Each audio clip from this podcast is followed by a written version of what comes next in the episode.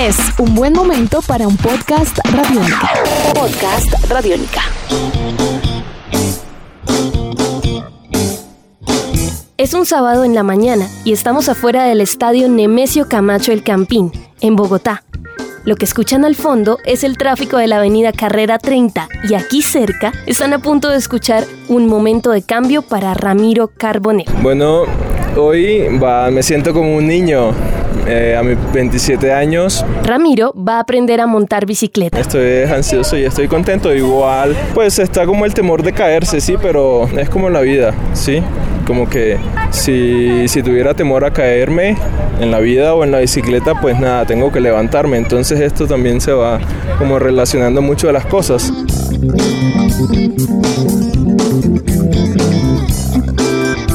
Podríamos decir que cada uno de nosotros tiene un recuerdo de infancia montando en bici, como Rafael Rodríguez, que aprendió Como a los siete años en una Monarch, mi papá me, me, me ayudó a aprender. Me acuerdo que esa Monarch era verde, espacial, tenía al frente un acrílico y me protegía del viento.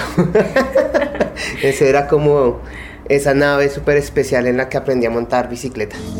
Bueno, ¿y si nadie le enseñó a andar en bici? Esta historia es sobre esos que crecieron y dejaron para después la idea de rodar. Saben que existe, han visto ciclistas, pero si nunca aprendimos a montar en bici, ¿nos perdimos de algo? ¿Acaso aprender a andar en bicicleta te cambia como persona? Para eso estamos hoy en la bici escuela. En el caso de Ramiro, Mi nombre es Ramiro Carbonel, tengo 27 años. A veces uno no aprende porque, porque pues no tiene los recursos tal vez. Hay gente que pide prestada una bici o porque nunca como que le llama la atención, pero pues ya de grande como que sí, es chévere. Los ciclopaseos me parecen súper, sí, entonces no se puede transportar fácilmente en bicicleta.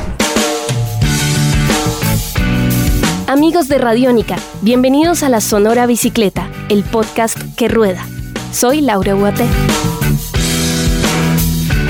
Cuando no hay partido un sábado en el campín, lo que queda alrededor es una explanada de mucho espacio abierto sin obstáculos. Allí se instala la bici escuela con su flota de 20 caballitos de acero de llanta ancha. Mientras que Ramiro se une al grupo de los demás nuevos ciclistas, a lo lejos, Daniel repara un neumático. Él es uno de los más de 15 voluntarios de la bici escuela que, igual que Rafael, vienen los sábados a apoyar el taller.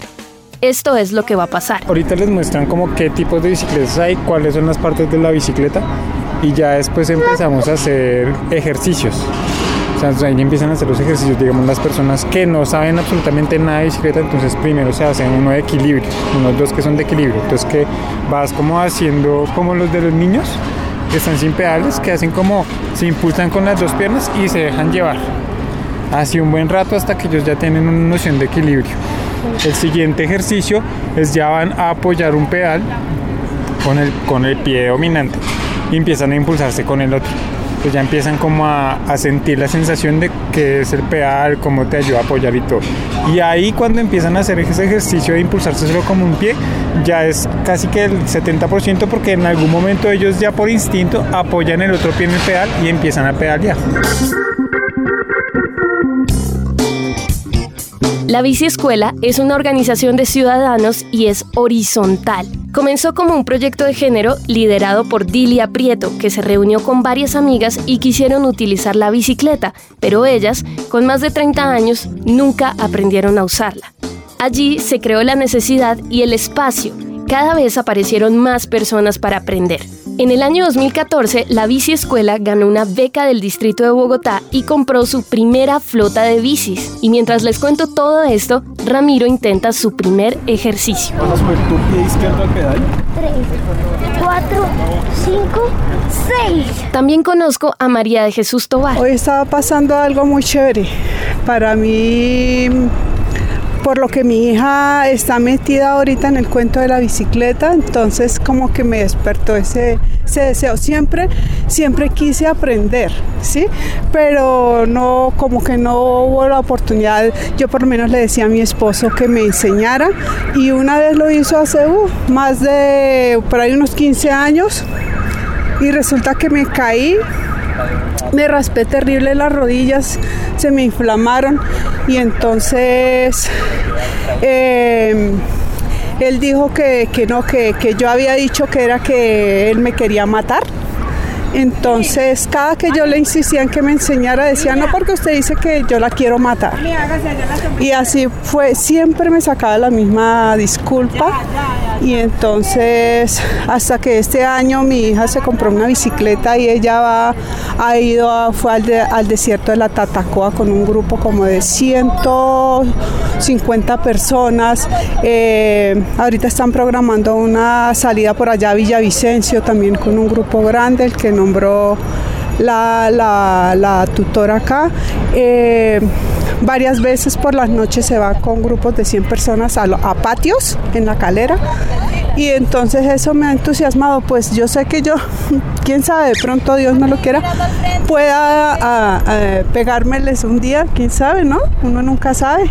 Entonces, entonces pues quiero asumir este reto y, y echar para adelante. Como María, otras mujeres adultas han llegado a la biciescuela para afrontar el mismo reto. Daniel. Digamos, había una señora, eso fue antesito de que yo entrara, pero había una señora que tenía como una vida marital así desastrosa. Mal. Y los hijos y, lo- y el marido la por de ahí bajaban, decía que ella no era capaz de salir de la casa sola, que no era capaz de nada. Y vino y aprendió a montar bicicleta. Como en dos, tres días.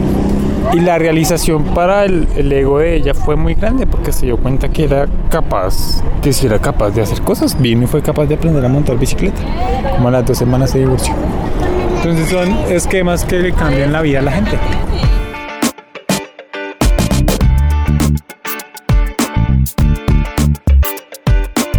A lo lejos, Ramiro domina el equilibrio con un pedal en la bici y no solo aprende, comienza a explicarle a otro compañero cómo se hace.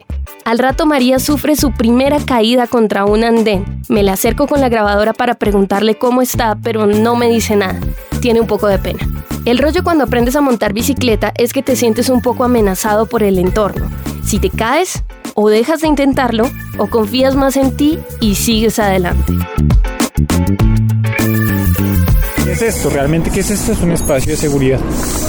Es un espacio en el que la persona puede venir, caerse, enredarse, eh, hacer el oso y nadie se va a burlar porque todos estamos en proceso de aprendizaje.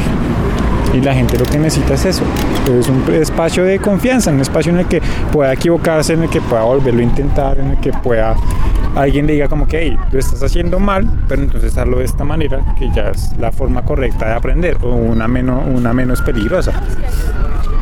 Y eso es lo que la gente necesita, porque si estás en el parque, o sea, digamos, si tú vives en un conjunto cerrado y que, la, que sientas que tus vecinos te van a mirar y van a decir, este man que anda haciendo, será que está grande y no sabe montar bicicleta, entonces la gente acá se evita eso. Ramiro se sale de la pista y comienza a dar círculos por fuera. Le cuesta manejar el manubrio, pero lo logra. Momento, acabas de presenciar tu, tu casi estrellada. Sí, sí, ¿Qué pero- pasó? Ah, no, pues me falta todavía aprender a dar la vuelta, pero no sé, ya sentí el impulso de subir la otra pierna y como que chévere. Entonces, pues más contento. Andas más rápido. Sí, sí, sí. Tengo que dar como el pedalazo más, más lento, pero, pero ya ahí voy. Ya ¿Cómo podría decirse sientes? que aprendí uh, muy contento, cansado. Me subo a una bicicleta y le pregunto a Ramiro qué piensa mientras maneja la bici. No, mire que no pienso. Eh, es algo muy raro.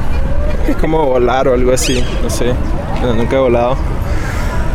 Pero es como se vuelve mecánico en cierta parte y ya sabes que pues es cuestión de avanzar y no pensar en cada pedaleada, sino como en ver. En septiembre de 2017, la Bici Escuela cumple cuatro años de funcionamiento y lo hace con voluntarios que se turnan la asistencia a clases. Hace unos días estuve hablando de esto con Angélica en el taller de la Bici Escuela. Creo que allí sale una de las fortalezas que hemos reconocido más eh, destacables de, de este trabajo y es la constancia que ha existido, a pesar de que no hay una cabeza que diga tienen que venir tales personas, se espera su presencia en tal horario, tenemos que comenzar estas actividades en este momento y hacer esto. No, funciona de una manera muy orgánica, con el- la intención de aportar algo de aportar algo de lo que uno es y obviamente uno también quiere algo y ese es como el reconocimiento de gracias porque me enseñaste. Eso no es de un solo lado, no es que uno quiera, no, al final uno busca algo acá. Y también como esa cohesión eh, social, la parte de la comunidad, no solo con el grupo mismo, sino con las otras personas, porque las personas se les mueve mucho el corazón, dicen muchas gracias, de verdad. De vuelta en el campín, luego de una prueba con conos para manejar la bici en obstáculos, la bici escuela está por terminar su sesión de sábado. Listo, apéguense un poquito más. El cierre es la foto. Bueno, muchachos, van a levantar el brazo derecho y van a decir bicicleta. ¡Bicicleta!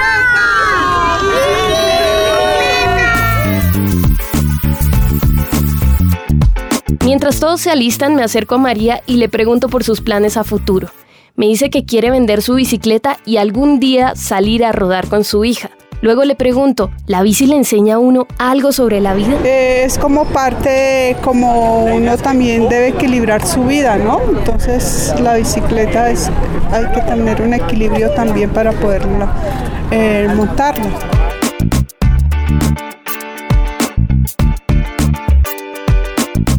Luego me acerco a Ramiro y le pregunto lo mismo. Que, que, cada caída representa algo en la vida de uno que es como un momento difícil. Entonces ahí uno mismo está haciendo como una auto, autoobservación de, de, de qué decide.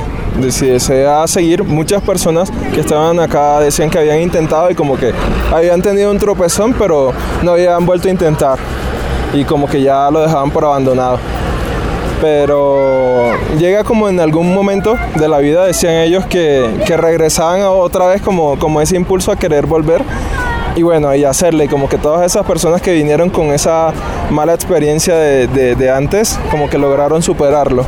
Entonces eso es chévere. Ramiro también aprendió algo sobre sí mismo. Pues eh, se me facilitó, fue uno, fui uno de los primeros, pero la mayoría estaba como, como un poco tensos. Entonces, y la cara también se lograba como gruñir un poco, entonces yo lo que hacía era como sonreír y como reírme de mí mismo.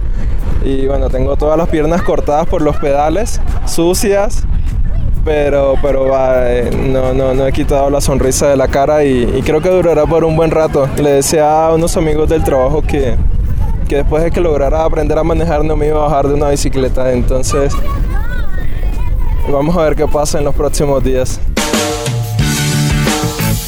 Para el resto de la ciudad puede que sea un sábado normal, pero aquí en la biciescuela, Ramiro y María no tuvieron miedo a caerse. Ayudaron a los demás mientras aprendían y sobre todo descubrieron el poder de la bicicleta para hacerte sentir libre. Yo, María Jesús Tobar, hoy, 29 de julio de 2017, aprendí a montar bicicleta en la Biciescuela Bogotá. ¡Bravo! Mi nombre es Ramiro Humberto Carbonel Delgado. Tengo 27 años de la ciudad de Barranquilla y hoy como un niño aprendí a montar bicicleta.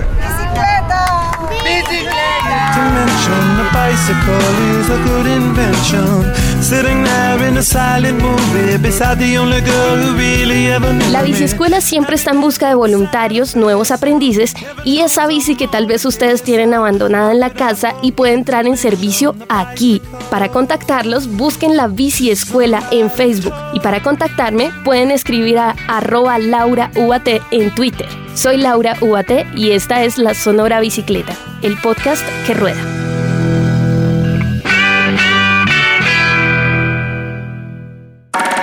Nuestros podcasts están en radionica.rocks, en iTunes, en RTVC Play y en nuestra app Radionica para Android y iPhone. Podcast Radionica.